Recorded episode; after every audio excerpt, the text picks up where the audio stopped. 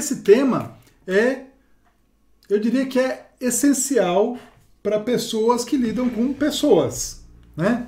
Por quê? Porque a gente vai entender por que as pessoas fazem o que elas fazem. Né? Obviamente que a gente vai entender muito da gente também, isso é importante entender da gente, mas quando a gente entende a outra pessoa, a gente começa a ter mais qualidade, mais opções, mais alternativas de como lidar com os problemas, como ajudar as outras pessoas. Né? É... Então, essa é, um, é a psicologia das necessidades humanas. Não tem nada a ver com Maslow.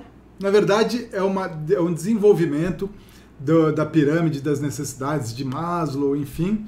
Mas é um trabalho, a base, eu diria que é a base do trabalho do Anthony Robbins. Né? O Anthony Robbins, que é, eu diria que é um dos, um, talvez o maior coach do mundo, do mundo, sem dúvida nenhuma ele tem resultados incríveis e rápidos e instantâneos. Ele começou com programação neurolinguística. Tony Robbins começou com PNL. Ele tinha 19 anos de idade quando ele começou a fazer o curso de PNL e aí já começou a ensinar. Ele ensinava programação neurolinguística até que ele tomou uma ação e foi teve que pagar uma indenização pelo uso do nome e acabou mudando. Falou: não, não faço mais PNL, eu não falo mais sobre PNL em função de uma, de uma de uma ação judicial mesmo, de indenização que o Bandler moveu contra ele. E aí acabou a história, né? Acabou a história de PNL, ele mudou o nome, aí ele falou assim: não, agora eu faço, eu desenvolvi um negócio chamado neurocondicionamento associativo, né? NAC, NAC, neuro é, Neuro Association Conditioning, né, NAC. E, mas tudo para evitar só uma questão legal. Na verdade, a base dele toda está com PNL e a partir daí ele desenvolveu muita coisa nova também, que é o que eu gosto, né? Eu gosto de não tem por que ficar preso num, num aspecto só, a, a, coisa evolui e ele desenvolveu muita coisa em cima da PNL, mas é legal saber que a base dele é PNL. Vamos lá. O que é psicologia das necessidades humanas? Qual o que, que a gente vai falar aqui hoje? Basicamente, o que a gente quer saber é por que fazemos o que fazemos. Essa é a pergunta que não quer calar. Por que a gente faz o que a gente faz? Já passou alguma vez na sua vida falando assim, caramba, por que, que eu fui fazer isso? Se culpando de fazer alguma coisa? Ou tem horas, é engraçado porque tem horas, tem momentos na vida que a gente fica é, muito feliz com o que a gente faz, né? Fica orgulhoso, oh, que bacana, eu que fiz. Tem horas que a gente não fica tão orgulhoso assim, fala assim, nossa, mas que estupidez, que burrice, por que, que eu fui fazer isso? Não é assim? Ainda tem horas que a gente não quer fazer alguma coisa e ainda assim vai lá e faz vai lá e faz. Parece que a gente não tem controle. Muitas vezes parece que a gente não tem controle sobre aquilo. Mesmo querendo conscientemente fazer algo diferente, a gente vai lá e faz aquilo que a gente não quer. É, é muito engraçado isso. É muito engraçado. É... O que, que acontece? Primeira coisa que a gente tem que considerar aqui, eu acho que isso é muito base, é um, é um pressuposto da PNL que tem que estar presente sempre, sempre é, presente e na nossa consciência. É o pressuposto da intenção positiva. Intenção positiva, o que quer dizer isso? Todos os nossos comportamentos são iniciados e mantidos por uma intenção positiva intenção positiva. Isso aqui, isso aqui é, é incrível, é libertador. É libertador. Por quê? Tudo que a gente faz, tudo que as outras pessoas fazem, elas querem algo de bom, né?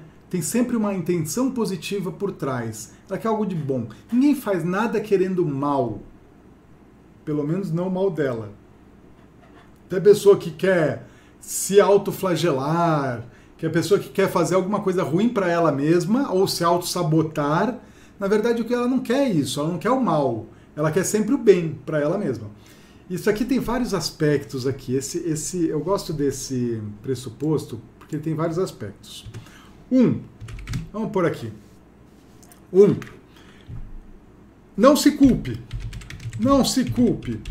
Você estava tentando acertar. Você tinha, quando você fez alguma coisa, você queria fazer o melhor e você tinha uma intenção positiva ao fazer aquilo. Talvez não tenha sido, talvez não tenha sido a melhor opção ou a melhor alternativa ou o melhor comportamento naquela coisa, mas era o melhor que você podia fazer e dentro do seu mapa, dentro daqueles, daquele arsenal, daquelas opções que você tinha, você fez o seu melhor e você achava que aquilo era é, algo de bom para você, né?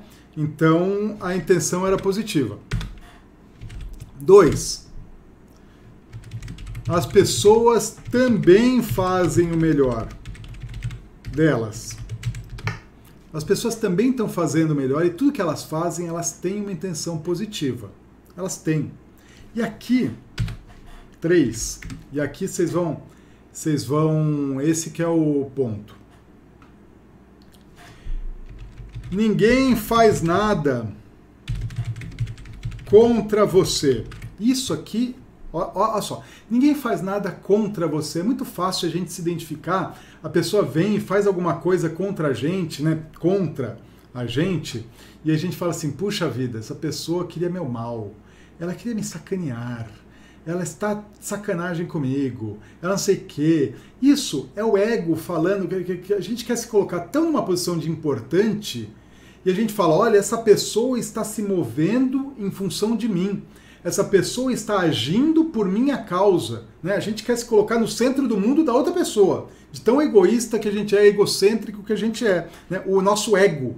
O ego é. Né? Então a gente quer acreditar e a gente conta essa história para a gente mesmo de que as pessoas estão fazendo alguma coisa contra a gente a gente está no centro. Não, ninguém faz nada contra você, ninguém pode fazer nada contra você, né? Ninguém tem a capacidade, ninguém tem o poder de fazer você sentir mal ou sentir bem. Ele me magoou. Não, ninguém tem esse poder. Você que tem, você que interpreta. Isso, nós interpretamos, tá? Então, não quero entrar nesse assunto agora, mas o que eu quero falar é que ninguém faz nada contra você, né? É, é o que as pessoas fazem é para elas mesmas. É para elas mesmas. A intenção positiva é em relação a elas. Ah, eu, mas ele queria me passar a perna. Ele me passou a perna, sim, mas ela queria levar vantagem. A intenção positiva dela era levar vantagem. Ah, ele fez algo muito bom para mim.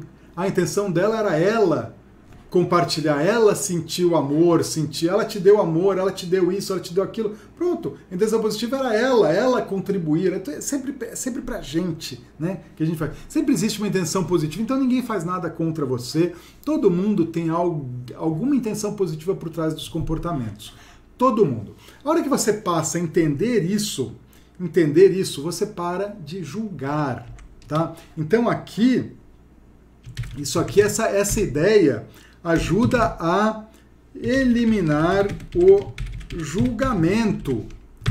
Por quê? Julgamento, quantas vezes eu vejo, né? Como, como é, é, se abster de julgamento, como se abster, e principalmente quando a gente está trabalhando com alguém se a gente estiver julgando, né, a pessoa fala, ah, eu estou precisando de ajuda, não sei o quê, aí você já vem, tá, sei, hum, entendi. Aham, uhum, ah, tá bom. Né? Se você começa a julgar o que a pessoa fala, o que a pessoa faz, ou os comportamentos, as decisões, as atitudes, por mais que você não verbalize, por você não expresse, por mais que você não expresse, a pessoa está sacando isso. E isso também está te limitando as tuas possibilidades de ajudar essa pessoa, né? Tá, tá, tá limitando as possibilidades de achar alternativas e achar soluções para ajudar essa pessoa. Então isso ajuda a eliminar o julgamento, porque aí você passa a entender elimina o julgamento. Poxa vida, essa pessoa tem uma intenção positiva, eu não sei qual é, mas ela tem uma intenção positiva. Então você passa a você entra num estado de curiosidade. Isso é muito curiosidade. Isso é muito chave. Esse estado, essa atitude de curiosidade, quando você vai pesquisar a vida do outro, vai entender o que acontece com a outra pessoa, quando você está curioso, você não está julgando, percebe? Estou curioso, qual será a intenção positiva por trás desse comportamento dessa pessoa? Por que será que essa pessoa fez isso? Né? O que está por trás disso? Então, é, é, esse é um conceito muito chave, importantíssimo da gente ter em mente, que é por trás de todos os comportamentos, por trás de tudo né, que a gente faz e o que as outras pessoas fazem, existe uma intenção positiva. Isso é muito, muito importante. Tá, e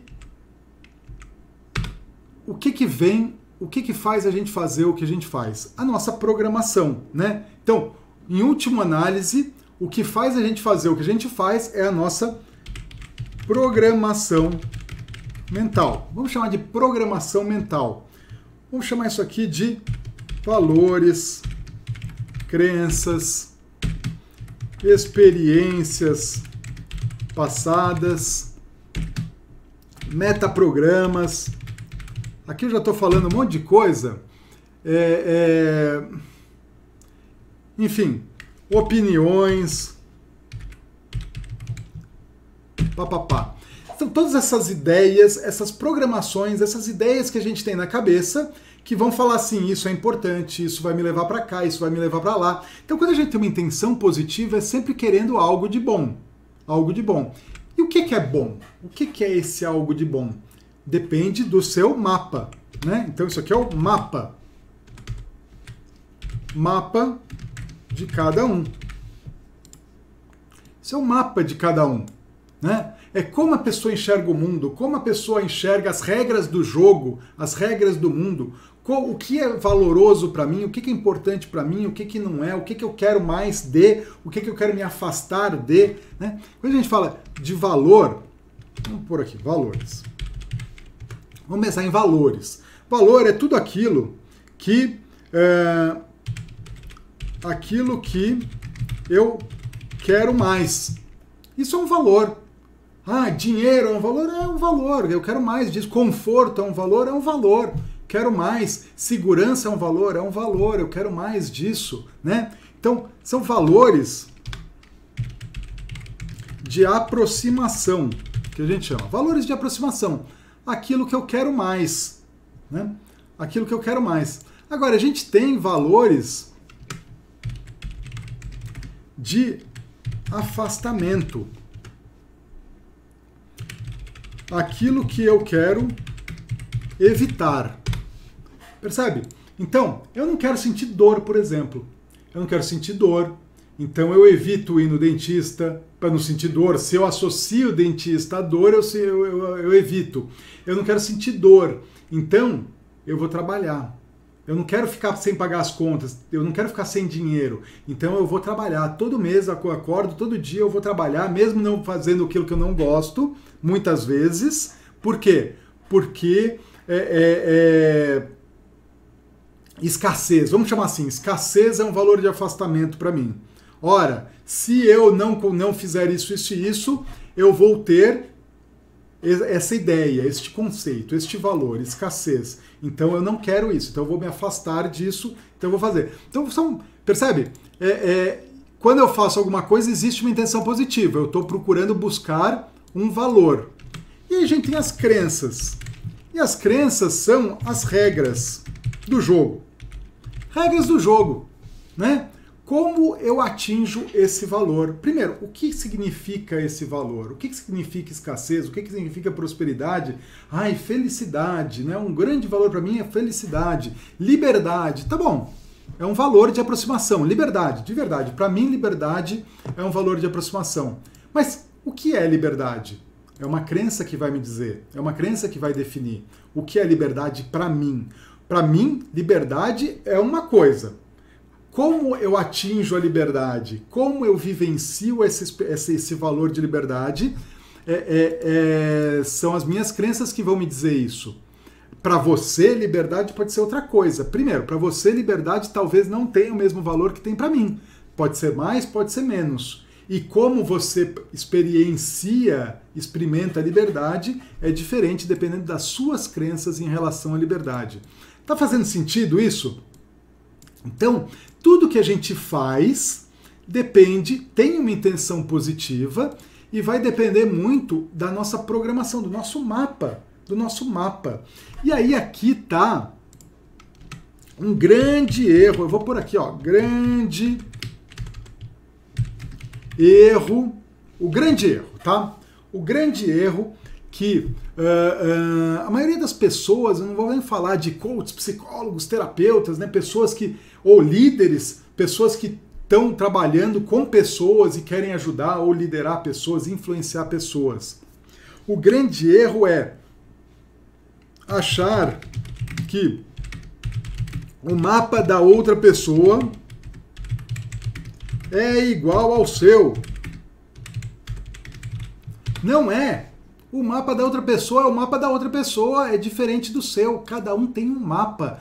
Cada um tem um mapa significado, assim, um mapa, programação, o como ela enxerga o mundo, o, o que ela valoriza, quais são as crenças dela, são únicas. É igual a impressão digital. Todo mundo tem, mas todas são únicas.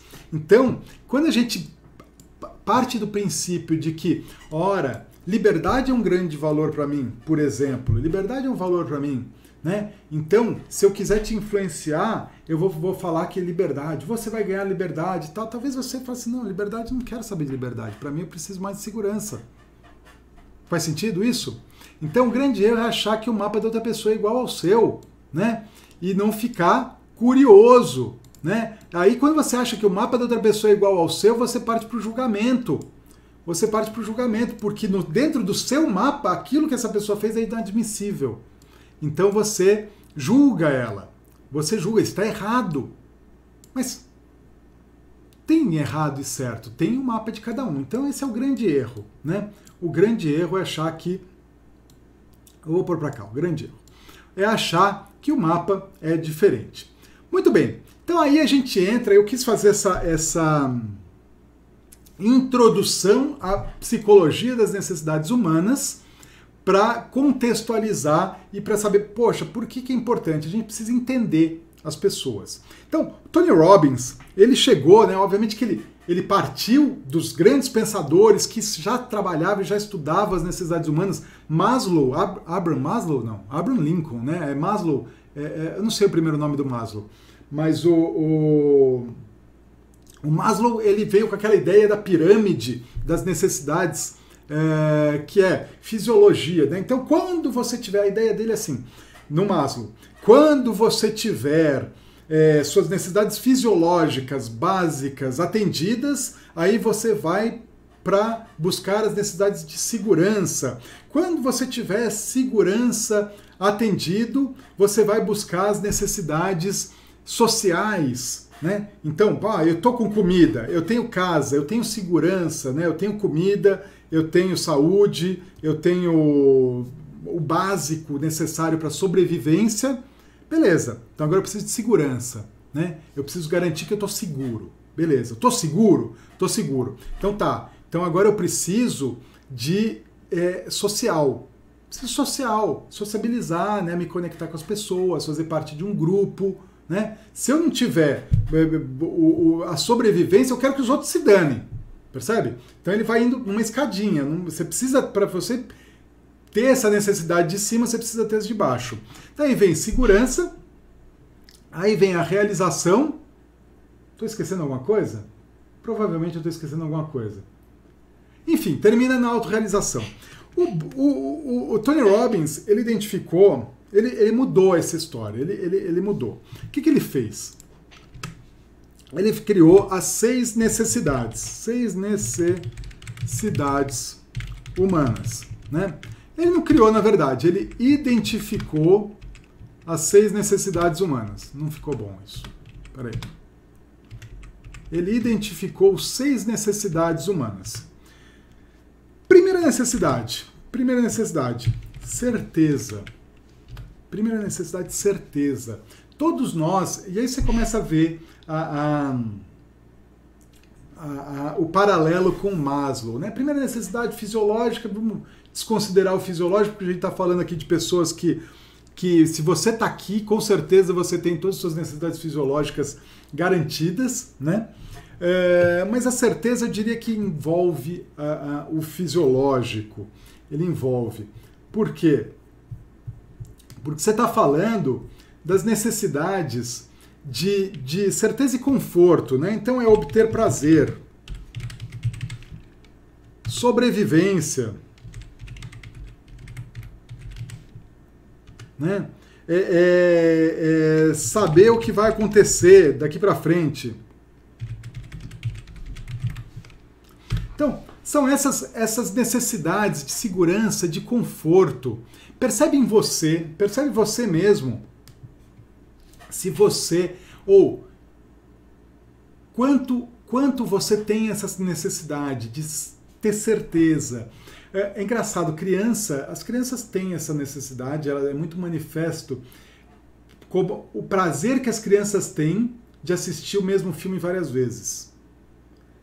Já reparou que criança gosta de assistir o mesmo filme várias vezes?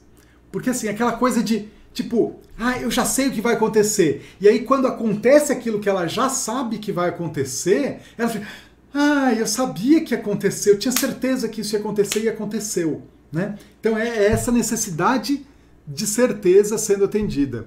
Então, necessidade de certeza de que quando você é criança, necessidade de certeza de que você vai ter o amor dos seus pais ou a conexão com a sua mãe, que você vai ser, é, vai ter as necessidades básicas garantidas é, a certeza de que você tem um emprego, que você vai acordar, que você vai ter um emprego, que vai ter como pagar as contas, certeza que vai ter comida para comer no dia, certeza de que você vai ter saúde, é, é dessa certeza, né? É, tem algumas pessoas que têm mais necessidade de certeza, então são mais controladoras do que outras. Tem outras pessoas que têm, não, tenho necessidade de certeza, mas é, é, tô tranquilo, né? Não sou tão, tão apegado assim.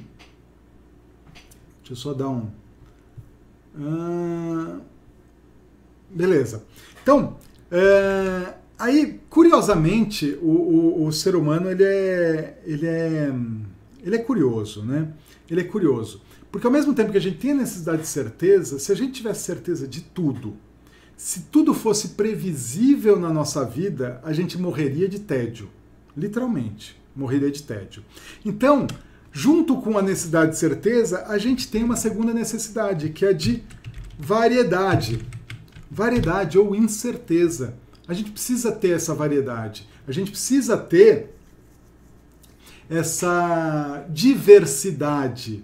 Então, ao mesmo tempo que a gente quer ter certeza, a gente quer ter estímulos diferentes, novos desafios, a gente não quer comer a mesma comida todo dia, a gente não quer viajar sempre para o mesmo lugar, a gente não quer fazer a mesma coisa todo dia, mesma rotina. Por mais que pessoas vai que gostem de ter certeza, que são muito organizadas, muito sistemáticas, é, é, é muito é, é, gostam da rotina, até essas pessoas gostam de ter variedade, né? Dentro daquela certeza, elas querem ter alguma variedade. Percebe se você onde que você gosta de variedade.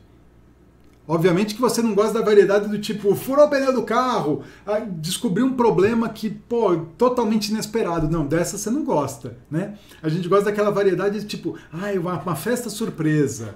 Ou, ai, ah, quero ir num lugar novo, viajar para um lugar novo, quero ter uma experiência nova, mas tudo com a certeza de que eu tenho segurança percebe? Mas a gente está sempre buscando é, é, variedade, novos estímulos. Novos estímulos, é, é, é, enfim, variedade. A gente precisa de variedade. Muito bom. Além disso, a gente precisa de. Lembra da pirâmide de Maslow? Social. Então a gente precisa de amor, amor e conexão. Amor e conexão. Isso é importantíssimo. Uma criança, uma criança quando nasce, se ela não tem contato de pele, né? Se ela não tem conexão com alguém, pode ser com a mãe, pode ser com qualquer pessoa, mas precisa ter um contato, precisa ter um carinho, precisa ter um, um afeto. Não basta as necessidades básicas. O ser humano precisa desse contato, desse amor. É, é, eu, eu não vou saber agora o, o caso real, né, o caso. Mas quando teve aqueles bombardeios, eu não sei se foi, acho que foi Primeira ou Segunda Guerra Mundial, aqueles bombardeios na Inglaterra, o pessoal levou todas as crianças para orfanatos, né, para fora da cidade, né, para fora da cidade para fugir dos bombardeios e deixaram todas as crianças lá, os bebês recém-nascidos. E o que, que aconteceu? Todos eles, os recém-nascidos, foram, foram resgatados né, para não serem bombardeados e eles ficaram em hospitais. Saúde, estava tudo em ordem, né, as condições, tal, estava tudo certo. É, é, eles tinham comida, eles tinham as condições necessárias, fisiológicas básicas necessárias. A necessidade fisiológica totalmente 100% suprida, mas faltava o quê? Faltava contato, faltava conexão, faltava amor porque não tinha a mãe, não tinha ninguém que ia lá fazer um carinho no bebê, pôr no colo, calor humano, não tinha. E por mais e curiosamente ninguém sabia o que estava acontecendo, mas os bebês começaram a morrer, morrer aos montes. Morreram e morreram e morreram, ninguém sabia o que estava acontecendo. Por quê? Eles tinham tudo, eles tinham as necessidades todas fisiológicas, mas faltava conexão, faltava amor.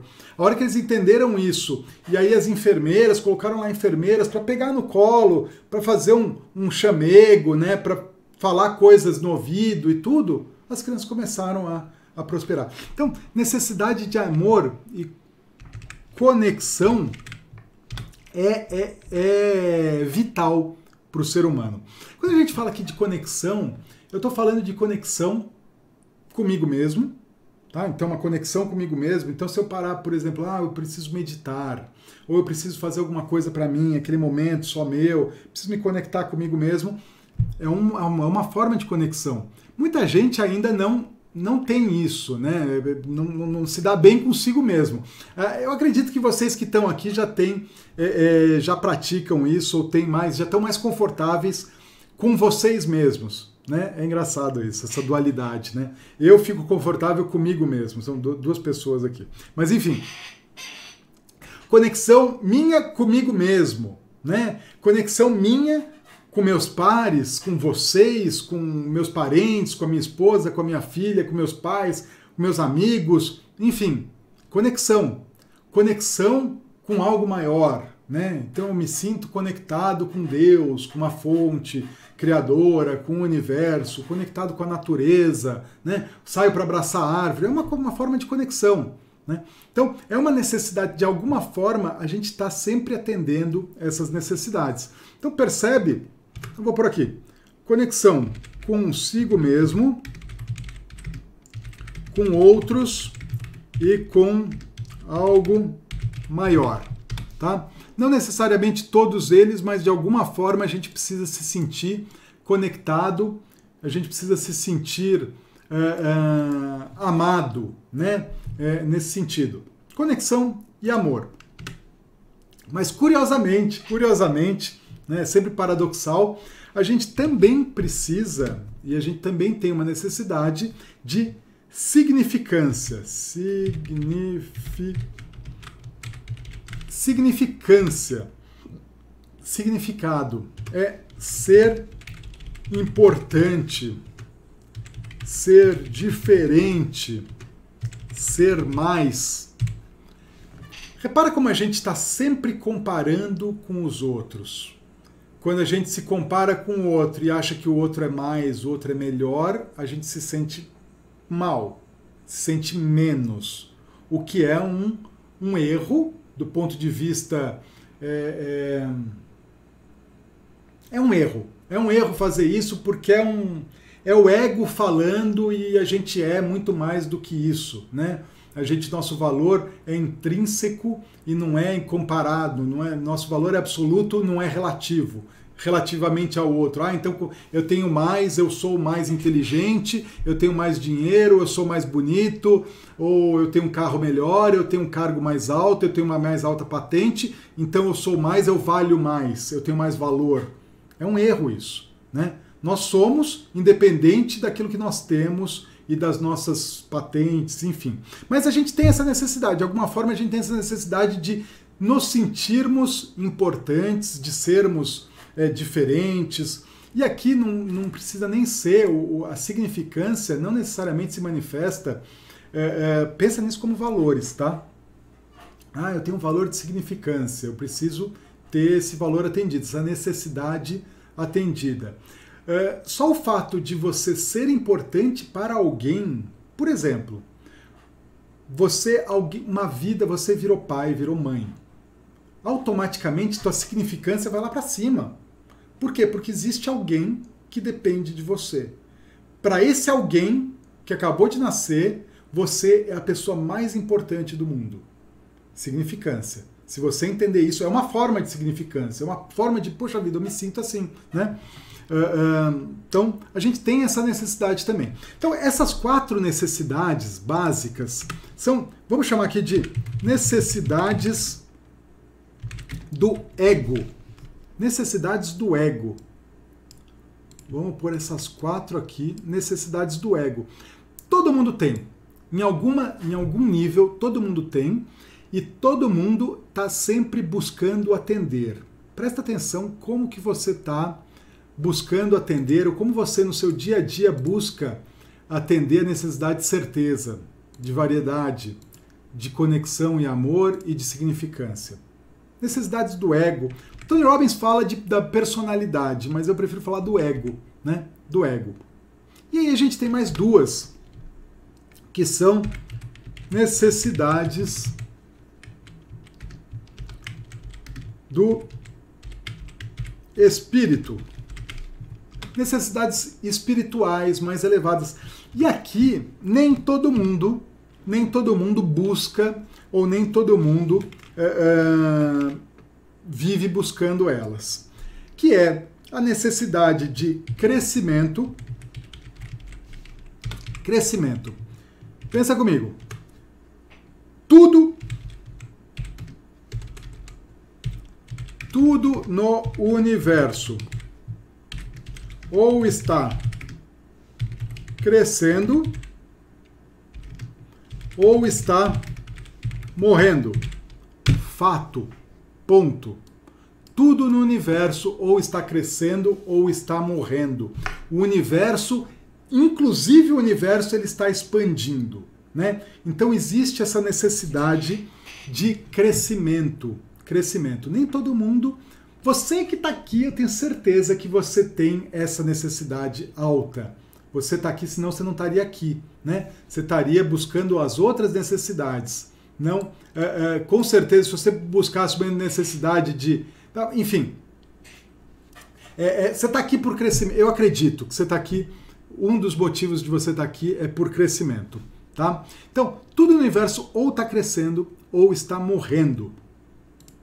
Então a gente tem essa necessidade de crescer. Crescer intelectualmente, crescer financeiramente, crescer na carreira, crescer é, nosso círculo de amizade, crescer em qualidade, crescer espiritualmente, né? Crescer, a gente tá sempre precisa crescer, tem essa necessidade. E crescer nos dá prazer. Crescer faz bem, a gente gosta de crescer, né? E por último, a gente tem a necessidade de contribuição. Contribuição. Isso aqui, a contribuição é o ápice da jornada do herói. Herói tem acento. O ápice da jornada do herói é a conclusão. A jornada do herói só, só é concluída quando o herói volta. Né? É, eu, eu, vou fazer uma aula da jornada do herói, mas é, é, todo herói ele sai na jornada e ele batalha. Né? O herói é um cara comum que ele tem um chamado. E aí ele sai numa briga, batalha, e briga e conquista e aprende cresce, tem muito crescimento nessa jornada. E aí o que acontece? Depois que ele consegue resolver o problema, ele consegue matar o dragão e buscar o elixir que vai salvar a humanidade, ele faz o quê? Ele volta. Ele volta para o lugar de onde ele veio para compartilhar aquilo que ele, que ele conquistou na, na jornada, de maneira que os outros não precisem fazer essa jornada. Né? Ele foi, ele se sacrificou, ele cresceu, ele se transformou em alguém diferente de, daquele heróizinho que saiu, que na verdade não era o herói, era o cara comum. Ele volta como herói e contribui, ele, ele, ele compartilha o conhecimento, a, a, conquista da jornada toda. E aí ele é ovacionado, né? ele é reconhecido, e aí sim é, é, completa, né? fecha o ciclo da jornada do herói. Então, uh, uh, todo herói precisa, ele só é um herói de verdade quando ele contribui. E todos nós somos heróis. Todos nós, eu acredito que todos nós vivemos numa jornada do herói. Né? Você está vivendo, você é o herói na jornada. Talvez você não se sinta um herói, mas você está vivendo a sua jornada hoje, agora, nesse exato instante. Você está na sua jornada. Talvez agora você não se sinta é, é, é, preparado, não se sinta é, é, com força ou é, não ache que você está na jornada, mas você está. Você está. E o que você, talvez você esteja fazendo agora é angariar força e se preparar, desenvolver suas habilidades, afiar o machado para enfrentar aquele dragão, né? o grande ordeal que vai te permitir depois voltar e compartilhar. Então, é, é, é muito legal isso. Então, contribuição, também acredito que vocês que estão aqui têm esse valor de contribuição, essa necessidade de contribuição no nível alto. No nível alto. Uh, antes, antes da gente seguir aqui, existem duas formas, tá? Existem duas formas de, de se atingir cada uma dessas necessidades. Na verdade, três formas. Uma forma, vamos por aqui, meios, né? Meios. Meios positivos, meios neutros e meios destrutivos de se conseguir atingir, de realizar essa necessidade. Então vamos lá, pensa assim: certeza, certeza. Meios positivos. Então, lembra, lembra do, do. Quando eu falei de valor? Pensa nas, nessas necessidades como valores. A gente sempre tem esses valores em algum nível, dentro desse framework das necessidades humanas, que eu quero que você imagine. É, é, quando você estiver trabalhando com alguém, essa é a ideia, você bater o olho na pessoa e começar a entender, tá? Então essa pessoa tá. A intenção positiva está indo mais aqui pelo amor e conexão, não, a intenção positiva está na certeza, está na variedade, e cada hora, em cada contexto, a gente está valorizando um. Né? Apesar de a gente ter uma, uma estrutura maior, a gente está valorizando um. Então, imagina aqui as necessidades como valores que têm que ser atendidos, e os meios são as regrinhas, são as crenças, né? as crenças. Como eu faço para ter certeza na vida? Então, talvez você fale assim, puxa, para eu ter certeza, eu preciso do quê? De planejamento. Preciso de planejamento, eu preciso ter uma reserva financeira. Né? Então, ah, eu preciso ter certeza na vida, né? Eu certeza que eu não vou me estrepar lá. Então, ah, não, eu vou fazer uma reserva, vou fazer um pé de meia. Percebe? É uma forma positiva de ter certeza. Fazer um pé de meia, vou, vou me planejar, ou eu vou ter.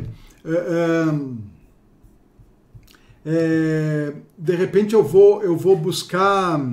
Eu vou buscar dominar novas habilidades. Então, se eu domino uma nova habilidade, né? Dominar uma habilidade. Não, eu, eu, eu construo minha confiança. Autoconfiança. Então eu fico mais confiante e aí uh, eu tenho certeza que eu vou lidar com aquela situação ou com qualquer situação, né? Eu vou me desenvolver. Pô, legal, bacana. É um bom meio de ter certeza, né? Eu vou crescer, eu vou me desenvolver, eu vou me preparar para chegar lá. Um meio, meio neutro. Um meio neutro pode ser dinheiro, Pode ser dinheiro. Dinheiro. É, não vai fazer nada, mas de certa forma eu tenho dinheiro aqui, isso aqui talvez me, me, me faça, não sei o quê. O meio neutro não faz nem mal nem bem. E aí a gente pode ter meios destrutivos. Manipulação. É, é, control freak. Ó, control freak. Conhece o control freak? Control freak. É aquela pessoa que tem que controlar tudo, né? Que nada pode sair do controle dela. Ela não deixa nada escapar, né? Então, são formas negativas de destrutivas de atender essa necessidade. Meio destrutivo, diminuir a expectativa. Diminuir a expectativa. Ah, então é melhor não fazer, né? Desistir. Desistir de algo porque ah, eu não, eu não sei, como eu não sei se eu vou conseguir, eu não sei se vai dar certo, eu vou eu vou desistir. Porque aí eu tenho certeza que não, eu tenho certeza do resultado, né? Então não vou nem tentar por certeza para ter certeza do resultado, que aí eu sei que não vai dar mesmo, né? Então para não ter a incerteza de um resultado, podendo ter um resultado negativo, eu vou ter. Então percebe? Eu quero que você vá agora pensando em como você está é, é, atingindo essas necessidades. De que forma você mesmo na sua vida hoje atinge certeza. Talvez comendo, comendo, né? Então, comida. Ah, caramba. Comida é uma forma de ter certeza? Sim, sem dúvida, né? Quando a pessoa come compulsivo, e eu posso falar disso, né? Compulsivo alimentar, ele come por quê? Porque ele tem certeza que a hora que ele come, ele vai sentir um prazer imediato, mas vai sentir prazer, né? Vai sentir confort, confortado, né? Então, comida, bebida, drogas, são formas de obter certeza. Você sabe que você vai ter uma coisa lá. Né? Então, é, variedade. Meios positivos de ter variedade. Você pode buscar novos desafios. Então, aqui. Positivo, novos desafios. É, viajar, livros, filmes, é, pessoas diferentes. Percebe? São formas de novos amigos, né? São formas positivas de ter variedade. Agora, formas destrutivas de ter variedade. Mais uma vez, comida, bebida, drogas. Ah, eu vou experimentar um monte. Estados Unidos é dureza, né? Você vai para os Estados Unidos e, e, eles tudo eles têm uma variedade gigantesca de sabores. Então você, ah, eu gosto de M&M. Aí você vai lá, aqui no Brasil a gente tem dois tipos de M&M, né? Chocolate com com amendoim. Lá eles têm chocolate com amendoim, com marshmallow, com peanut butter, com amêndoas com tipo, o que você imaginar tem. Aí você fala, meu Deus, eu preciso experimentar todos. Variedade, é destrutivo, percebe? Ah, eu gosto de, de salgadinho. Meu Deus do céu, tem salgadinho para todo jeito. Pipoca, eu gosto de pipoca, é para todo jeito. Bebida, mas tem todas as bebidas. Assim, percebe que é uma forma destrutiva de conseguir isso? Ou então, sujeito que quer variedade. E aí ele cansou, cansou do casamento, cansou do casamento, aquela mesmice, a mesma mulher, né? mesma coisa, né? Ele quer uma coisa diferente. E aí ele vai buscar variedade fora do casamento, né? Uma, menina nova, um menino novo, um, no, um, novas aventuras. É legal ter aventura? É, mas é uma forma destrutiva de fazer isso, né? Então, é, é, é, pode, tudo, tudo a gente pode, volta aqui, né? É o como, é o como, aqui o como a gente vai, são as regras do jogo. Como eu vou atingir esse valor. Então, uh, como você está buscando variedade na sua vida? Né? Como você está buscando variedade? Amor e conexão. Vamos lá, eu vou parar de escrever aqui para não demorar muito. Amor e conexão. Como que a gente está buscando amor e conexão? A gente está se conectando com a pessoa de uma forma positiva, conectando comigo mesmo de uma forma positiva através, por exemplo, de uma meditação? Ou de uma forma destrutiva? Ah, então eu vou fumar. Tem gente que fuma e fala, não, porque quando eu estou fumando, eu estou conectado, eu estou num momento aqui de imersão, estou me conectando. Ou drogas, uso de drogas também. É uma forma de de expandir consciência, de você ficar presente, não sei o que. É, é. Sim, é. Tudo bem. Mas é uma forma destrutiva. Ele causa. É, ele tem um efeito negativo. Né? Então, a intenção é positiva. Eu quero uma conexão comigo mesmo. Mas de uma forma. Um, através de um meio destrutivo. Então, é, é, um outro exemplo, violência. Violência é um meio destrutivo. A hora que, imagina, você está andando na rua, beleza, e aí alguém vem e te ameaça com uma arma. Pronto. Você automaticamente está intimamente conectado com essa pessoa. Né? De repente, essa pessoa não só está conectada com você, como ela é absolutamente significante significância máxima. Pronto. Essa pessoa, de repente, virou a pessoa mais importante do mundo. Quem era totalmente insignificante passou a ter uma significância máxima na tua vida. Então, é, são formas destrutivas, percebe? Forma de ter significância positiva é ajudar os outros, é fazer algo, algo de bom, né? É, assim, eu vejo uma forma competição, por exemplo. Eu quero ser melhor que ele, eu quero ser o maior, o melhor, né? Essas, essas, essas violações do metamodelo né? De, de, de o maior, o melhor e não sei o quê, são, é, é, o ego, é o ego falando, né? Eu quero ser o maior, eu quero ser o melhor, em vez de ser importante, em vez de ser único. Então, ser único, ser você mesmo é uma forma de significância. Eu sou único, eu sou eu mesmo, né? Eu sou Perfeito, é uma forma positiva de significância. Agora querer ser o melhor, o maior, mais que, né? Mais que os outros, ter mais, são formas destrutivas, são formas negativas, né? Tudo bem, você pode até me falar assim, André, eu não concordo com você, porque isso é um drive, isso vai me motivar, vai me levar até onde eu quero chegar. Beleza, beleza. Mas lembra que isso é uma ferramenta do ego, é o ego te pregando uma peça. Né? Por quê? Porque o ego ele é insaciável, insaciável. A hora que você conseguir ser maior que aquele, vai ter alguém maior que você. Sempre tem alguém maior que você. O ego é insaciável. Então você, quando você tenta é, é, satisfazer o ego, é, é um buraco sem fundo. É um buraco sem fundo. Então você quer mais e mais. E aí você atinge, aí você quer mais e mais e mais e nunca está feliz. Nunca está feliz. Por isso que o Buda fala que a, o, o, o, awakening, né, o despertar, é uh, uh, o fim do sofrimento.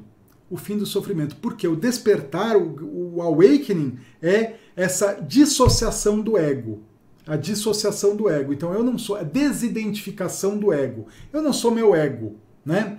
Então, essa necessidade de mais e mais e mais é uma necessidade egóica, uma necessidade do ego. Se eu me dissocio disso, eu não preciso de mais e mais e mais para ser feliz, porque eu já sou feliz na essência, eu estou conectado comigo mesmo, eu tenho a segurança e tenho variedade, eu tenho amor e conexão, estou absolutamente conectado comigo, com os outros, com o universo, com, com, Deus, com tudo, e eu sou eu, eu sou único e sou tudo e sou absolutamente significante, não tem nada mais do que isso. E percebe? É o fim do sofrimento, fim do sofrimento, né? Porque você está pleno. Muito bem. Então, forma de significância. Então, percebe que esses aqui, a maioria das pessoas, a maioria não, a totalidade das pessoas buscam de alguma forma esses quatro coisas. E nem todo mundo busca crescimento e contribuição, né? Mas, mas aí que está a chave. Aí que está a chave. Buscar, e aqui, olha, essas quatro têm formas destrutivas de se conseguir isso. Tem formas destrutivas. Crescimento e contribuição não, não tem. É sempre positivo. É sempre, é sempre uma forma evolutiva, né? Quando você está verdadeiramente buscando crescimento, você está em flow com a tua essência, você está em flow com o universo, você está em flow com a energia cósmica, divina, criadora, você está em flow, né? Quando você está buscando crescimento, você está cumprindo o teu propósito. Isso é o que eu acredito.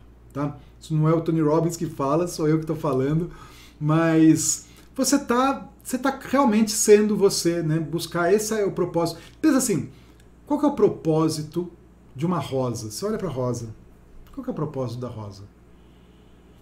É ser, primeiro, ser uma rosa, ponto. Ela nasce, ela cresce, ela serve o seu propósito, seja é, é, embelezar o universo, servir como alimento para outros animais. Enfim, ela tem um papel dentro do ecossistema e ela está crescendo, e aí a hora que ela para de crescer, ela, ela morre. Isso vai acontecer com a gente também. Né?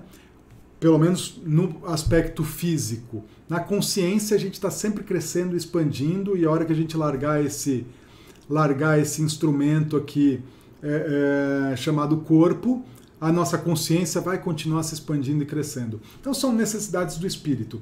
E contribuição, como eu já falei, é a jornada do herói e a gente precisa e, e, e quando a gente tem isso é a coisa máxima. E o bacana disso, o bacana, e aqui que está a chave, é quando você pega alguém que está fazendo alguma coisa é, é, algum comportamento negativo. Ah, eu preciso mudar um comportamento, eu preciso instalar um novo comportamento. Você pode trabalhar exatamente com essas coisas. Você vê assim, pensa assim. Antes de eu falar isso, eu quero que você faça um exercício aqui comigo. Cada um deles, certeza, vamos lá, certeza. De 1 a 10, qual que é a tua necessidade de certeza? 10, vamos chamar assim, 10, eu sou um absoluto control freak eu preciso ter certeza em tudo que eu faço. Eu preciso ter certeza nos relacionamentos, eu preciso ter certeza no meu trabalho, eu preciso ter certeza é, é, na minha saúde, eu preciso ter certeza em tudo. E um, deixa a vida me levar no último nível. Eu não sei nem o que, que eu vou, onde que eu vou dormir hoje. Completamente nômade, completamente, ah, totalmente dane-se a certeza e eu quero viver conforme o vento me leva, né? Que eu acho que também é uma utopia impossível isso. Alguma certeza a gente sempre tem que ter. Né? Mas de 1 a 10, marca aí quanto você precisa de certeza.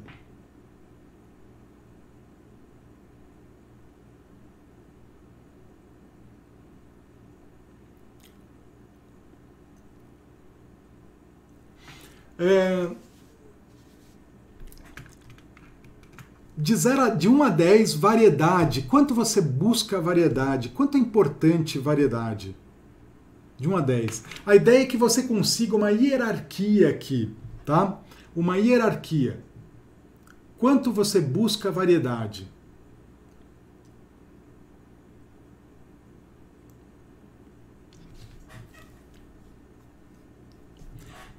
Uh, deixa eu responder a pergunta aqui. Siriane, querer salvar a vida de alguém é um meio destrutivo de querer ser significante ao mesmo tempo, um meio destrutivo de conexão, não é? Veja, aqui aqui é, é interessante isso, porque a gente tem que partir, lembra que a gente tem que partir do da ausência de julgamento. Querer salvar a vida de alguém, eu não sei o que, que a pessoa quer com isso. Sinceramente, eu preciso investigar. Por quê? como a Ivane falou, uh, os médicos que desejam salvar vidas, né? Talvez, talvez tenha médico que ele quer salvar a vida porque ele, ele, ele, ele, ele assim, tudo que a gente faz, ele tem um mix de necessidades, né? Então, pensa assim, se eu quiser salvar a vida de alguém, Peraí, peraí, peraí, peraí. Vamos, vamos, vamos, voltar aqui.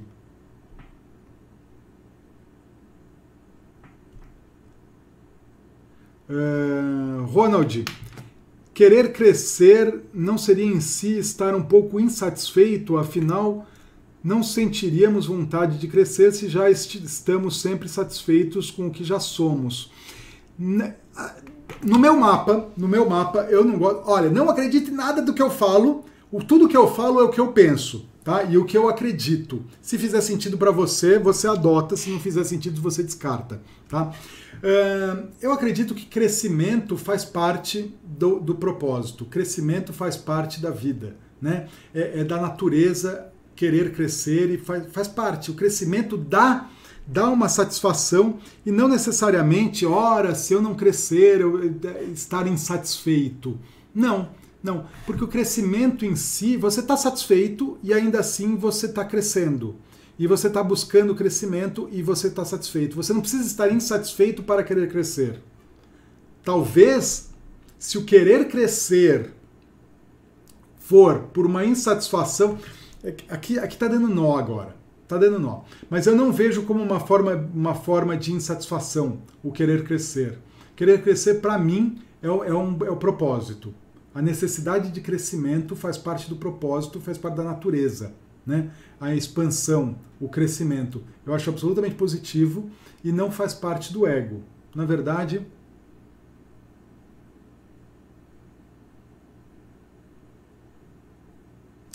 Na verdade, aqui, aqui a, a, a, reflexão acontecendo em real time. Nós já somos, nós temos. Eu estava falando do que é engraçado como eu, eu, eu, como eu lido comigo mesmo, como eu cuido de mim mesmo, é, como é a minha relação comigo mesmo. O Eckhart Tolle ele fala que ele, ele conta que ele tentou se matar, né? Ele estava numa depressão profunda e aí ele tentou se matar. Ele falou assim diversas vezes. Foi o momento do awakening dele. Ele falou diversas vezes eu não consigo mais viver comigo mesmo, eu não consigo mais viver comigo mesmo, eu não consigo mais viver comigo mesmo, eu não consigo mais viver comigo mesmo. Aí eu falo, peraí, eu não consigo viver comigo mesmo, tem dois eus aí, o eu e o comigo mesmo, eu e o eu mesmo. Então quem é quem é o eu e quem é o eu mesmo que eu, com quem eu não consigo viver? E aí que foi o momento que ele falou assim, opa, o eu mesmo é o meu ego. O meu mesmo é o meu ego. E o eu é aquilo que está além do ego, que está além da forma, que é a consciência sem forma, eterna e, e, e infinita, e que não tem palavra para explicar. A gente não tem como colocar em palavras e expressar, né? A gente só consegue sentir isso. E, de verdade, e, e você tem razão nisso, você tem razão nesse sentido de que querer crescer, na verdade, nós, na essência, nós já somos. Nós já somos, né? Somos parte de algo perfeito, maior e enfim. Mas ao mesmo tempo, e aqui vem o paradoxo, e, e como eu aprendi com o meu mentor, é, quando a gente chega num paradoxo, quer dizer que a gente está no caminho certo.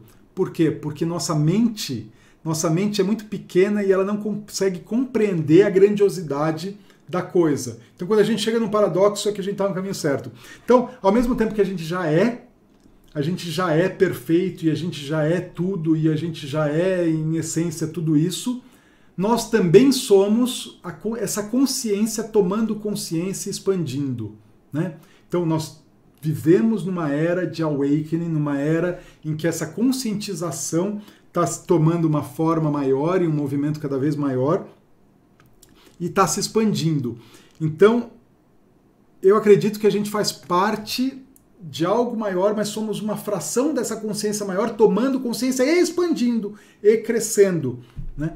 Então é paradoxal, realmente é paradoxal falar que, olha, minha essência já é perfeita, já é tudo, mas ao mesmo tempo eu estou crescendo e esse é o meu propósito e esse é o meu, meu objetivo. A consciência tomando consciência e expandindo.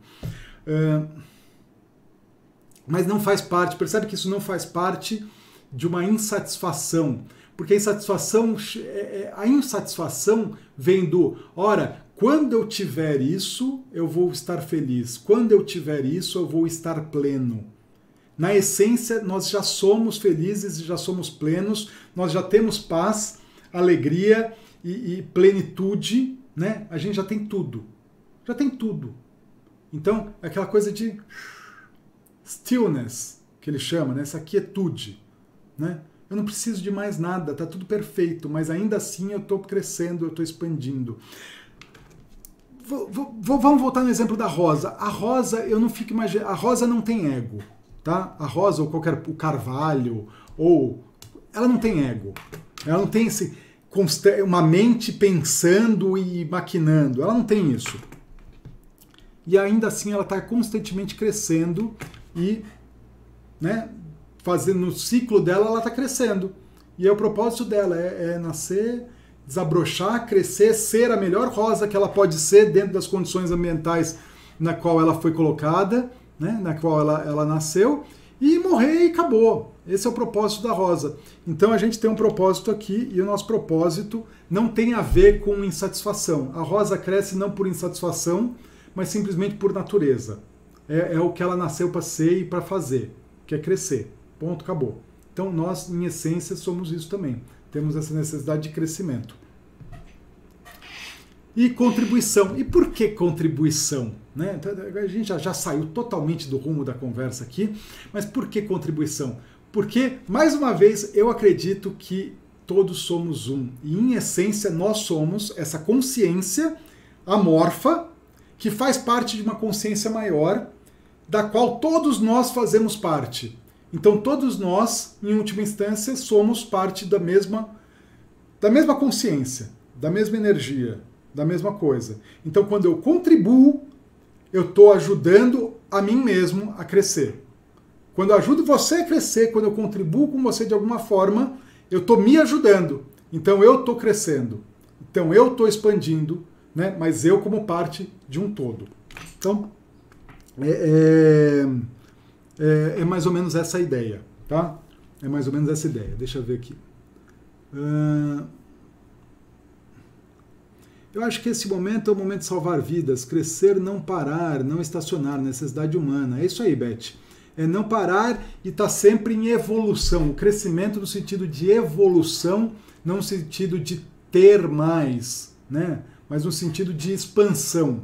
Essa que é a ideia, expansão. Assim não, amiga, não nessa conotação. Ah, Estou falando em outros termos. Eu falo de tentar controlar, de tentar impor umas, umas coisas na vida do outro sobre esse pretexto. Entende? Ah, sim, sem dúvida. Né? A, a, quando a pessoa quer. Isso aqui é uma coisa que a gente fala muito na PNL, e, e, quando eu falo que a PNL ela é um meio, eu acho que eu vou chamar PNL do. Né? PNL do, do Aikido, Karatê do. O do, no final dessas palavras do, do das artes marciais, é, é, o do significa caminho. Né? O caminho pelo o caminho da espada, é, é, Budô, Budô, caminho da espada.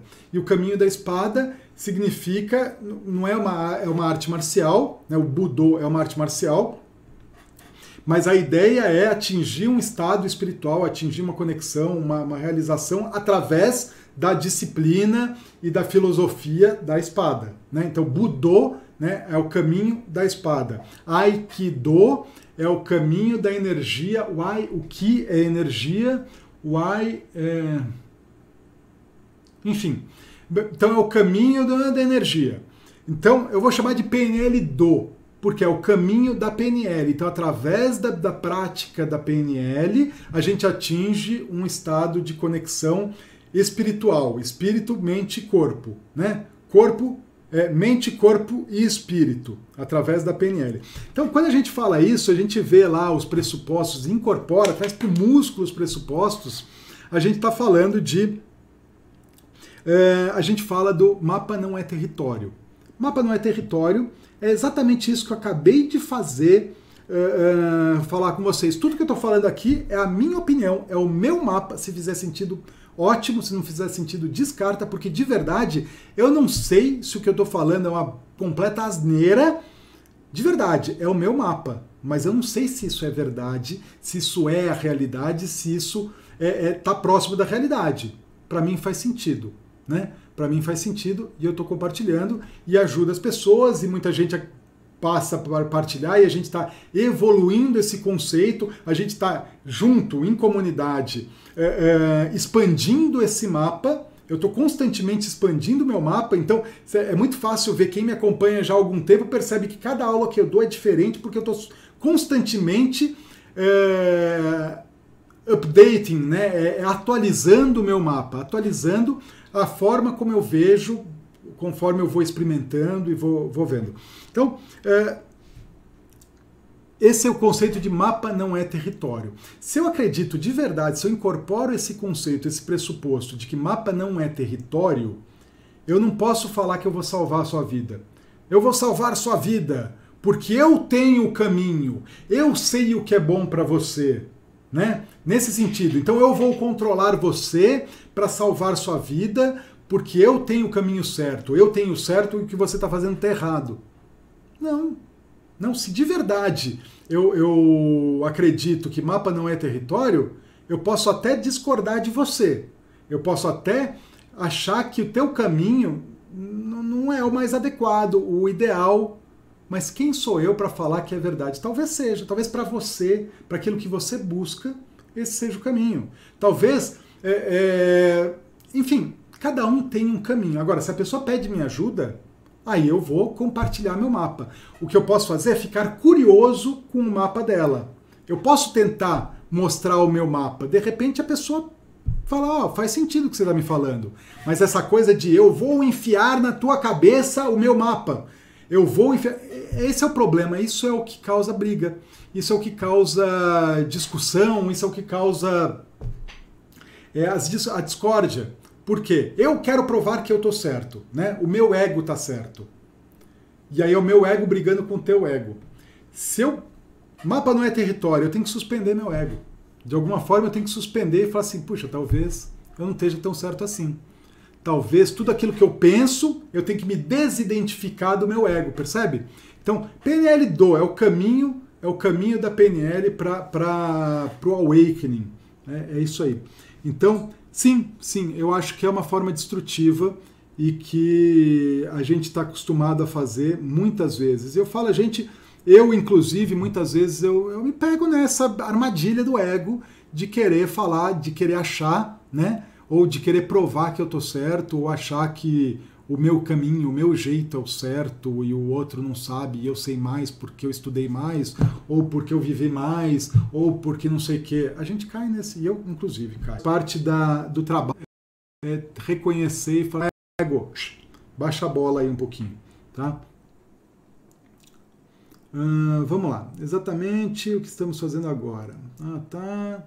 Quanto mais consciência você adquire, mais crescimento você terá, não somente quando está insatisfeito. Verdade, temos tudo e naturalmente buscamos o crescimento, justamente pela grandeza do nosso processo evolutivo individual, dentro de, de um todo que é infinito.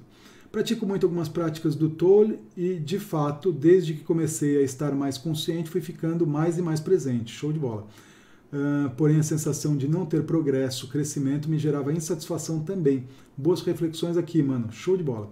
Uh, sensação de não ter progresso. Aí, isso aqui é uma é uma é uma é uma questão de reframing. E aí a PNL ajuda mais nisso, né? Uma questão de reenquadramento, uma questão de recolocar isso de como a gente enxerga, assumir o controle de como a gente interpreta os acontecimentos.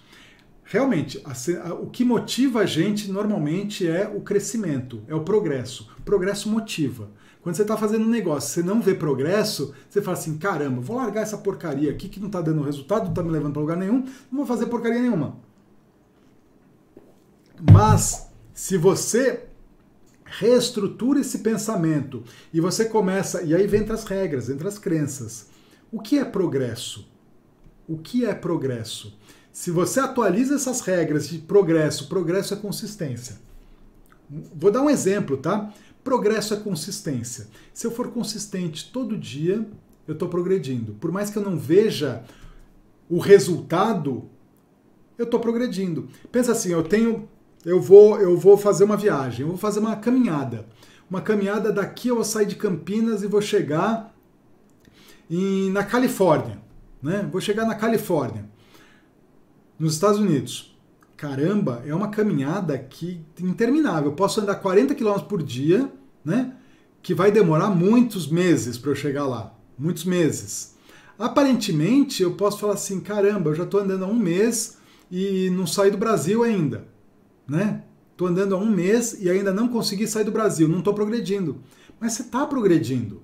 Só que é um progresso lento comparado a onde você quer chegar, mas existe progresso aí. Então, sempre existe progresso. Basta como a gente enxerga isso. Que se a gente coloca presença, voltando no Eckhart Tolle, é, se a gente está presente aquilo que a gente está fazendo e a gente consegue fazer uma pequena distinção na prática que a gente fez. Então, vamos falar assim: olha, eu preciso meditar todo dia. E todo dia eu ah, medito, medito, medito, mas não acontece nada. Mas se todo dia eu falo assim, caramba, que pequena distinção eu fiz hoje. Ah, eu fiquei. Ah, eu acho que hoje eu fiquei dois segundos a mais num estado de presença. É um progresso. Não, você não atinge a iluminação com pouco, pouca prática, mas talvez exista uma pequena variação. Isso é as nossas regras, as nossas, as nossas crenças do que é progresso. Então, quando a gente atualiza isso, a coisa começa a ficar mais tranquila. Muito bem. Uh, voltando às necessidades humanas. Pensa assim: toda vez, toda, toda, toda.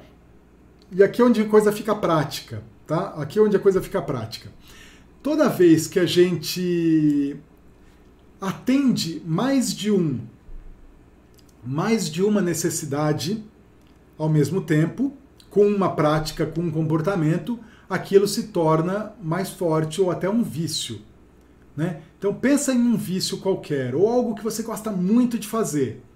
Seja um vício ou seja algo que você é compulsivo. Né? Talvez você seja, pô, eu adoro. É, é, maratonar a série do Netflix. É uma coisa.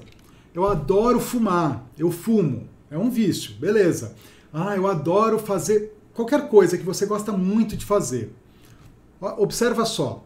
Pega essa coisa que você gosta de fazer, esse comportamento, e pergunta de 0 a 10. Qual que é meu nível de certeza de que eu vou ter prazer fazendo isso? Ou meu nível de certeza do resultado que eu vou ter quando eu faço isso? provavelmente é alto, tá? Variedade.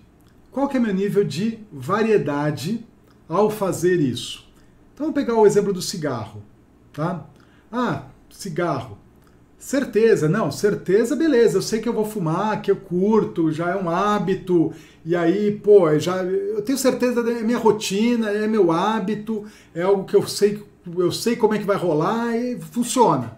Eu sei que eu vou ter prazer com aquilo. Beleza, variedade. Pô, variedade tem variedade também, porque quando eu fumo, aí eu sempre converso com alguém, aí quando eu tô fumando, eu tô observando o céu, e aí, pô, é cada, todo, cada dia diferente, né? Aí vem os pensamentos diferentes. Enfim, eu não fumo, eu não sei, mas pode, você pode associar com uma certa, de alguma forma, pô, tem variedade, legal. Amor e conexão. Pô, amor e conexão é 10. Por quê? Porque, pô, quando eu fumo, eu estou me conectando comigo mesmo. É aquele momento íntimo. Ou então, quando eu estou fumando com mais gente, é aquela coisa de pertencer ao grupo, é aquela coisa de, pô, somos, somos fumantes, tem uma identidade, existe uma conexão com as pessoas, percebe? Então, 10 também, legal. Significância, pô, quando eu fumo, ah, quando eu fumo é show. Porque aí eu sou o cara. Comecei a fumar, inclusive, porque no colégio quem fumava era o Bababam, era o bonzão, né? Então eu, eu era o fumante, eu era o, o mais velho da turma, o que fumava, né? Fumar é chique, fumar é bacana, né? Antigamente era bonito fumar. As mulheres ainda usavam aquelas pitadeiras, né? Aquelas piteiras. Tinha coisa assim desse tamanho, ficava fumando, fazendo pose. Aí quando eu fumo, eu faço bolinha. Né? Significância, eu faço uma coisa que ninguém faz. Eu faço bolinhas com a fumaça.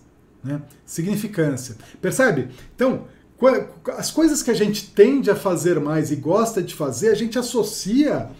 A, a, a gente está atendendo várias dessas necessidades. Aí se torna um vício. Se torna um vício. Agora pensa alguma coisa que você não gosta de fazer. Definitivamente você não gosta de fazer. Por exemplo, que, que eu não gosto de fazer? Deixa eu pensar aqui. Uma coisa que eu não gosto de fazer. Bom, sei lá. Vou dar o um exemplo do Tony Robbins. Tony Robbins ele não gostava de lavar pratos, tá? Eu gosto de lavar prato. Eu acho exatamente que quando eu estou lavando prato é, é, um momento terapêutico, é um momento bacana. É um momento de conexão comigo mesmo, que eu tô lá, tô lavando prato. De alguma forma, uma forma de contribuição também, porque eu estou contribuindo com a minha família, com o ambiente. É uma forma de variedade, Certeza, certeza mais, porque eu sei, eu tenho uma metodologia para lavar prato, né? Eu tenho uma metodologia, então eu já sei que eu vou lá e vou fazer. Tem significância também porque eu sou um bom lavador de prato, né? Eu desenvolvi uma metodologia única, minha, só minha. Então existe também uma significância e de alguma forma eu sou importante porque eu estou prestando um serviço e aí eu me sinto importante por prestar um serviço. E aqui uma coisa interessante é, é quando a gente contribui, a gente tem os outros quatro. É muito interessante. Quando a gente está atendendo a necessidade de contribuição, a gente pode ter certeza que quando você está contribuindo, você sente prazer. De verdade, a contribuição, quando a contribuição é um valor para você e você sente prazer, você fala assim, pô, eu vou contribuir, eu sei que eu vou ter. Eu vou sentir prazer. A pessoa levando ou não é, é o que eu tendo ou não tendo a minha ajuda, ou colhendo ou não colhendo fruto, ou valorizando ou não valorizando, eu vou sentir prazer em ajudar. Né?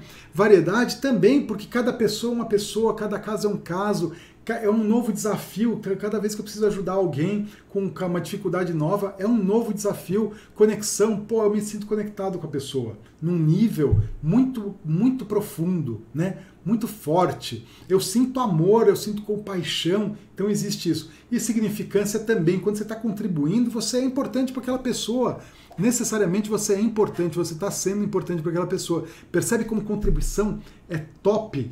Então, uh, uh, quando a gente é, é, associa alguma coisa boa, né? eu quero fazer alguma coisa, eu quero instalar um novo hábito, eu quero é, instalar um novo comportamento, se a gente ressignificar, né? fazer um reframing, associar isso a crescimento e contribuição, de alguma forma isso vai me gerar crescimento e contribuição, e todos esses outros, aí você faz você faz gostando do que você faz. Né?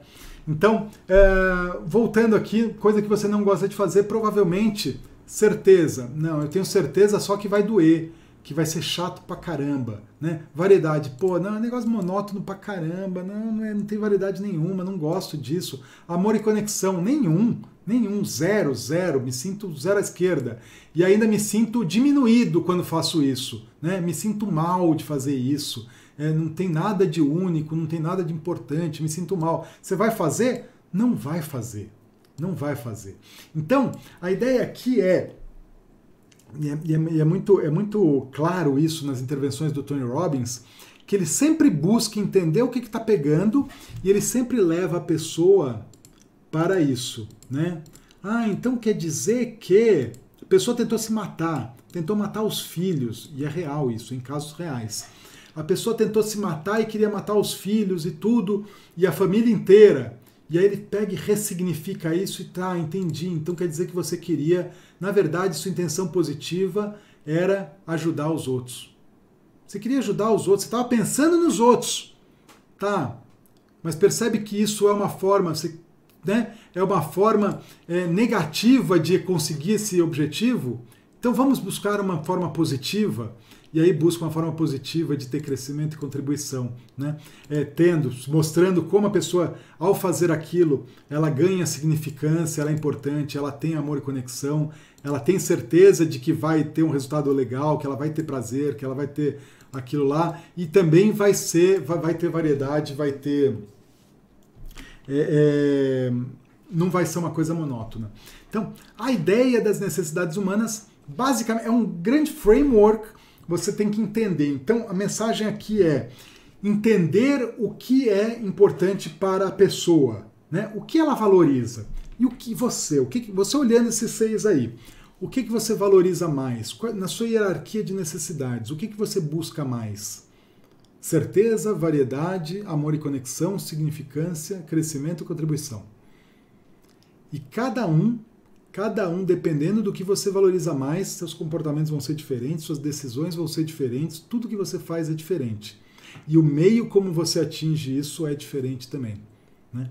Então percebe em você, primeiro, E aí depois você vai ser capaz de começar a notar nas pessoas o que, que elas estão buscando ao fazer o que elas fazem. E com isso, quando você for sugerir ou você for é, é, construir uma alternativa, um comportamento alternativo mais positivo do que destrutivo, você vai reforçar e, e associar isso à necessidade que ele quer. Então a pessoa quer é, conexão. Legal, qualquer comportamento você tem que falar assim, não, mas isso vai te dar conexão dessa forma. Né? Então, essa é a ideia. Crescimento e contribuição. A hora que você associa crescimento e contribuição é a hora que você tem realização. De verdade, é aqui que está a realização. Né? Então, voltando às pirâmides do, do Maslow, você vê que aqui é aquela coisa de fisiologia, blá, blá, blá, tá tudo no ego, aqui no coisa, contribuição e crescimento está na autorrealização. A última, né, o último degrau lá, do último quadradinho a pirâmide do Maslow, é a contribuição. Quando a gente fala em, em níveis neurológicos, da mesma forma, da mesma forma. Tudo aqui tá até o nível de identidade. Aqui tudo está no ego, identidade. Vai até o ego, ambiente, comportamento, habilidades, crenças e valores e identidade estão girando em torno desses aqui. Crescimento e contribuição está no espiritual, está no nível espiritual. Óbvio que você precisa do ego, né? A gente precisa do ego, a gente precisa do corpo, a gente precisa dessas dessa ideia da mente para conseguir isso. Mas aqui o crescimento e contribuição está lá em cima na pirâmide. Muito bom. Ah, então é por isso que eu continuo fazendo essa. é isso aí, Abel, é isso aí. É assim que a coisa acontece. Então, é, o jeito mais fácil, né, uma forma, uma forma de causar uma mudança é mudar o como você. Você não vai mudar a hierarquia. Né? Se a pessoa tem uma significância alta, olha, eu quero ser importante, mais alto, você não precisa mudar a hierarquia. Você muda o como a pessoa atinge essa significância. Se a pessoa, ah, eu quero ser significante, eu quero ser o homem mais rico do mundo. Significância. Beleza mas talvez você possa ser significante também sendo o homem que mais contribuiu com, no mundo. Por exemplo, o Bill Gates. Ele foi o homem mais rico do mundo, e aí ele fala assim: agora eu quero ser o cara que é, acabou com a malária, o cara que extinguiu a malária do mundo, né, do universo. Significância, o cara que resolveu o problema da, da, da diarreia no mundo. E é louco, né? Vale a pena assistir o filme dele, o documentário dele no Netflix. Uh, dentro da mente do Bill Gates. Ele é um cara que eu, eu imagino, né? Eu olhando assim, parece que ele tem uma significância muito alta. Mas, mas ele está buscando hoje, fica nítido ver como ele está buscando essa significância através da contribuição, né? Através de, de contribuição, de doar e de causar grandes avanços tecnológicos para ajudar a humanidade, ele está atingindo a necessidade de significância. Né? É muito interessante. Amor e conexão, não necessariamente, eu acho que é bem, bem baixo para ele. Eu diria, né, olhando de fora, é bem baixo para ele, mas significância é alto. Uh, provavelmente crescimento e contribuição também são altos. São altos. Então, a ideia aqui é ressignificar esse, essa, como, o como você atinge isso para buscar meios é, meios positivos de atingir isso. Né? Qualquer que seja o, o comportamento que você quer instalar em você, faz esse exercício. Ah, eu preciso instalar um comportamento de ir para academia. Porra, legal, legal. Talvez no começo você não tenha tanta certeza assim de que você vai ter prazer. Mas se você for devagarzinho, né? Então pelo menos que você tenha certeza de que não vai doer. Então vai devagar, né? Vai, vai de leve. Certeza que não vai doer já é um começo. E aí depois você vai ter certeza até desenvolver o prazer naquilo. Variedade. Então faça de alguma forma. Né? Tem gente que não gosta de academia. Tem gente que acha que é um saco ficar fazendo na esteira, ficar correndo na esteira. Não tem variedade nenhuma mas você pode enxergar a variedade. Faz um treino diferente, né? Tem variedade. Cada dia é um treino. É um dia de tiro, outro dia de constante, outro dia de subida, outro dia é treino variado. Ou cada dia você vai lá e ouve alguma coisa, põe um fone de ouvido, percebe? É uma forma de ter variedade dentro daquilo lá. Amor e conexão. Pô, aproveita para se conectar com você mesmo. Ou então entra num grupo de corrida, ou faz parte. Faz parte, vou para academia, então faz parte de um grupo, né? Entra numa nova tribo. E aí você vai ter conexão, você vai se conectar com outras pessoas que estão com o mesmo propósito que você, ou talvez procure alguém que. Tá... Então, percebe? Vai buscando de que forma eu posso aumentar essa necessidade, amor e conexão. Tá, então como que eu posso vincular este comportamento que eu preciso adotar a amor e conexão? Tá, então vou achar alguém, um parceiro para ir comigo, então fazer aquilo vai me conectar com ele ou comigo mesmo ou com uma prática espiritual. Significância. De que forma você vai ser significante né? naquilo? Não sei. Busca uma forma. Talvez você queira se tornar o cara mais forte da academia. Talvez o cara mais estiloso da academia, né? Então você vai lá com cada, cada dia com uma roupa e não sei o quê. Ou talvez você seja o cara mais gente boa da academia. Então é significante que você vai lá, conta piada e faz a graça e, e, todo mundo acha legal e acha graça. E aí você passa a ser uma peça indispensável na academia. Enfim, de alguma forma você pode atingir cada uma delas. Crescimento e contribuição. Tá, eu estou falando aqui, eu estou fazendo isso comigo. Então, a academia tem crescimento? Tem, tem crescimento. Por quê? Tem crescimento de saúde, tem uma expansão da saúde, mas tem um crescimento, inclusive, intelectual e espiritual. Poxa vida, né? Aí você forçou a barra. Então quer dizer que você vai para academia para ter um crescimento espiritual e intelectual? Sim. Saúde, não preciso nem falar. Tá, tem um crescimento de expansão da saúde? Tem. Né? Tô fortalecendo meu corpo. É...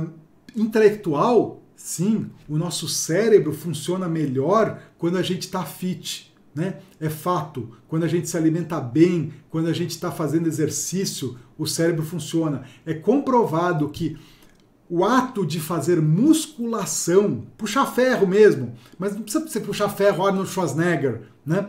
Pode ser puxar ferro do, do velhinho lá de 80 anos que vai lá e puxa um pezinho de um quilo. Só o fato de fazer musculação libera um hormônio que combate o Alzheimer combate o Alzheimer. Então, é, faz bem para a saúde, faz bem para a mente, para o cérebro, para a saúde do, do cérebro. A gente fica mais inteligente, faz conexões neurais mais rápido, fica mais esperto. Então, intelectualmente, cognitivamente, ajuda. Então, você vai para academia, tem crescimento intelectual? Tem, tem sim. Né? Fica mais mais saudável, mais inteligente e espiritual. Ah, espiritual existe uma conexão. Por quê? Porque eu vou para academia e fico lá fazendo meu oponopono, né? Cada aquele momento de exaustão, aquele momento de ah, é um momento ótimo de parar, né? No momento que você está exausto do exercício, você para, o pensamento não vem e aí você é o momento exato para você meditar. Eu faço isso, eu medito. Na exaustão, eu eu sinto muito, me perdoa. Então é um momento de conexão, é um momento meu de, de, de reflexão e de oração e de crescimento espiritual também, né? Crescimento espiritual também. Percebe? E contribuição. Ah, André, mas e aí, contribuição? Contribuição, eu estou servindo de exemplo, eu estou inspirando outras pessoas, eu estou contribuindo, eu estou liderando pelo exemplo. Percebe? Eu estou mostrando que é possível. Possível é, é conquistar. Não estou só falando, né? eu estou walking the talk Walking the talk. Falar, falar, falar. Sem, é incongruência. Eu estou sendo congruente. E dessa forma, pela congruência, eu tô, eu tô contribuindo. Né? Pela minha forma de ser congruente com a minha mensagem, eu estou tornando a minha mensagem mais forte. É, uh, e eu acredito que isso vai inspirar outras pessoas a serem congruentes também, né? E de alguma forma contribuir. Percebe? Eu mostrei como eu faço é, assim, vira um vício, vira um vício. Eu tô há dois dias sem ir, dia 31 eu fui, 31 de dezembro eu fui, né? Dia 1 não deu mesmo e hoje eu não consegui por, por questão de trabalho, viajei, não teve jeito e se, se não fosse essa aula aqui eu teria ido. E agora já ficou tarde para ir, 10 e meia da noite vai ficar tarde para ir, mas amanhã cedo eu tô lá, né? Então vira um vício mesmo. Irisina, irisina é o hormônio que eh, combate o Alzheimer pela musculação. Eu acho que é isso. Deixa eu ver. Então, uh, não sei, mas na minha humilde perspectiva, amor e conexão é indiscutivelmente uma necessidade do espírito. Mas beleza. Siriane, sim e não. Sim e não, porque a gente pode, a gente pode ter, na verdade, sim. Nós somos amor. Nós somos, somos amor. Nós somos, a gente vem disso. A nossa essência é o amor, tá? A nossa essência é o amor. Então a gente não tem necessidade disso. Mas a gente tem, o nosso ego tem necessidade de se conectar com as outras pessoas. O nosso ego tem essa necessidade. Fisicamente a gente tem essa necessidade. Então, é, é, nesse sentido, tá? Nesse sentido que é a necessidade de conexão. E aí a conexão não necessariamente é positiva, pode ser por um meio negativo do controle, do, do amor doentio, né? As pessoas chamam de amor e o amor virou uma palavra deturpada, né? Em nome do amor. Que em nome do amor? Né? Em nome do, do controle, é em nome do, da necessidade de estar tá certo, em nome da possessividade, que as pessoas fazem muitas coisas, não é em nome do amor. Então, é, é, é nesse sentido, tá? André, pode explicar melhor como mudar a hierarquia dos valores mudaria a pessoa? Digo, às vezes parece ser só uma troca de ideias, mas me perco como rolaria isso na prática. Ronald, seguinte, mudar valor é possível, mas eu acho que não vale a pena. De verdade. É, é possível, mas é um trabalho tão estrutural, tão é mais fácil mudar a regra. É muito mais fácil mudar a crença de como se atingir aquele valor do que mudar a hierarquia, tá? Mas vamos lá. Se mudar a hierarquia, vamos pensar nos, nos níveis, nos seis, seis necessidades humanas. Se eu tenho certeza como primeiro, tá? E variedade está lá em último. Então, certeza, eu sou uma pessoa sistemática, sou uma pessoa organizada, eu sou uma pessoa que planeja muito, né? Imagina, sou uma pessoa totalmente assim. Para eu tirar férias, eu sou aquela pessoa que acorda e tem que tomar o café sempre na mesma hora, totalmente sistemático. Né? Para viajar, eu tenho que saber, tenho que planejar, eu tenho que tá todo o roteiro certinho, tá tudo certo. Imagina se eu jogo certeza lá para baixo e ponho variedade no lugar da certeza. Pô, eu vou acordar cada dia numa hora. Cada dia eu acordo uma hora. Viajar? Não. Gira o globo aí, aperta um lugar e é para aí que eu vou. Liga lá, tem passagem? Tô indo. Vai com a mala nas costas e vamos ver o que, que dá. O que der, o que vier eu me viro. Percebe? Mudam os comportamentos, muda tudo. Muda tudo, né? Se significância é maior, eu sou uma pessoa que vou estar sempre buscando alguma forma de ser melhor, ou de, de aparecer mais, ou de me destacar, ou de me expressar, uh, uh, de expressar a minha forma única, de me expressar de uma forma diferente. É, cada, cada, cada situação, né, a todo momento a gente está tomando decisões, a todo momento a gente está decidindo alguma coisa. Fazer ou não fazer, como fazer, o que fazer, se é devido ou não é devido. E o que vai determinar o que, que eu vou fazer são os valores e as crenças. Né? E como eu vou fazer. Pensa assim: eu vou comprar um carro, vou tomar uma decisão, vou comprar um carro. Certeza é meu, meu valor número um, minha necessidade número um. Provavelmente eu vou comprar um Volvo blindado. Né? Porque Volvo, para mim, na minha regra, no meu mapa, percebe? Volvo é sinônimo de segurança tá? E blindado, porque blindado aí é mais segurança ainda, tá? Se eu quero significância, ah, eu vou comprar um conversível. Eu vou comprar um Camaro amarelo. Por quê? Porque eu quero aparecer. Quero aparecer. Percebe como é diferente? Ah, o meu negócio é amor e conexão. Poxa vida, eu vou comprar uma, um carro grande, um carro para família. Eu vou focar na família, né? Eu vou comprar, não sei o quê. Não, meu negócio é variedade. Ó, quer saber? Eu quero cada hora um carro. Eu quero mudar de carro todo ano, porque eu preciso ter variedade. Ou então eu quero um carro potente, porque eu quero ter a necessidade de, correr e tirar racha e não sei o quê, porque aí é adrenalina e aventura. Percebe como a tomada de decisão vai depender do, do que você está valorizando mais? Muda tudo, muda tudo. Conforme você tem um valor mais alto do que o outro, muda tudo. Se você muda a hierarquia, muda muda os teus valores, muda as tuas decisões, muda as regras, né? Muda a regra. Pensa assim, uh, jogo de futebol, tem uma regra, ganha quem fizer mais gol. Agora, de repente, alguém muda a regra, ganha quem tiver mais posse de bola. Muda o jogo? Completamente. Muda o jogo. Ganha quem tiver mais tempo, mais tempo de posse de bola. Pronto, acabou, mudou o jogo é um jogo completamente diferente. Acabou. Mudou a regra, mudou o jogo. Né? A gente vai fazer tudo diferente.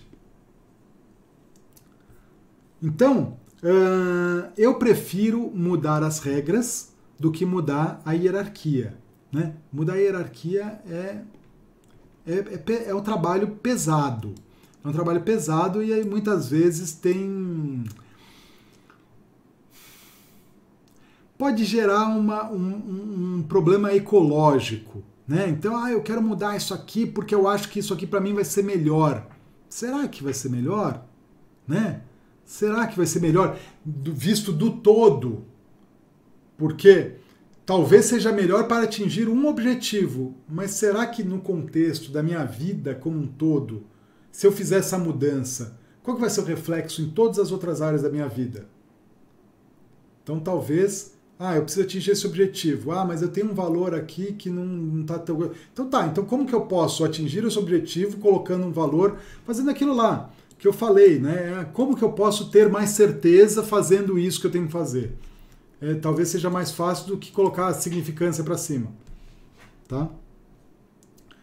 Ione, Ione, muita novidade aqui nessa aula. Depois de um ano longe do estudo e prática da PNL, e coach. Fico feliz de participar dessa aula com você. Parabéns, mestre, por sua contribuição e nosso crescimento. Show de bola, Leone. Bom ver você de volta aqui. Muito feliz. Uh, uh, olá, pode mudar a crença de uma pessoa mesmo que não queira? Donizete, pode e isso acontece. Né? Pode e isso acontece uh, o tempo todo. A gente está o tempo todo atualizando nossas crenças. O tempo todo. Eu vou dar um exemplo aqui mais mais é, dramático. Imagina um sujeito, situação hipotética, um sujeito, um personagem fictício, tá? Imagina um marciano, para não ficar nada, para ninguém se identificar. Imagina um marciano verdinho, ele é casado. Ele é casado e a esposa dele, ele acredita que a esposa é fiel. Ele, ele tem essa crença, né? Ele acredita que a esposa é fiel. Um belo dia ele chega em casa do trabalho mais cedo e ele pega a esposa na cama com outro marciano. Só que é um marciano azul. Automaticamente a crença dele, ela não foi abalada, ela foi extinta e foi substituída por outras crenças, que eu prefiro nem falar quais são, né? Além do a mulher não é fiel, né? Percebe como a crença mudou assim? Automaticamente? Então as crenças elas mudam sempre, elas mudam sempre. É, a gente faz isso quando está tá conversando. Quando a gente está conversando, a gente está trocando ideia, a gente está atualizando um monte de crença. Está atualizando um monte de crença. Uh, eu não sei se essa era a pergunta.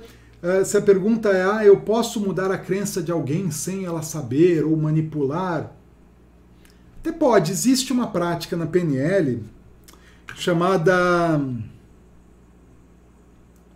é, prestidigitação linguística. É, slide of mouth. Né?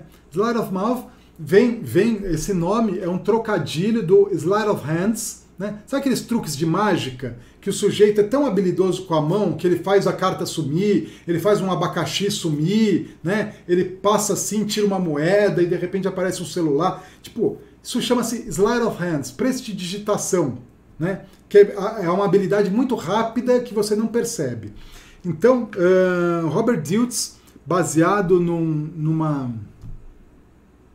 numa apresentação que o Banner, num curso que o Banner estava dando, aí ele queria dar um exemplo, ele pegou lá o, o operário da, da, da, da, iluminação e começou a falar um monte de coisa, deixou o cara muito maluco, e ele usou vários padrões linguísticos para confundir o sujeito e mudar as crenças do sujeito, né? E, e a habilidade dele com as palavras foi tão grande de maneira a, a transformar as crenças e as ideias do, do, do, da plateia e do sujeito, que o Diltz, olhando aquilo, modelou a prática e chamou de prestidigitação linguística, que é esse trabalho rápido de língua de fazer, dar um ressignificado para as coisas, de maneira que você mude uma crença simplesmente conversando. A gente já faz isso naturalmente, percebe? Uh, então é possível sim você mudar a crença de alguém sem ela nem saber, né? Sem ela nem saber. Muito bem, muito bom. Então é isso, chegamos ao fim da nossa apresentação. Muito obrigado pela audiência.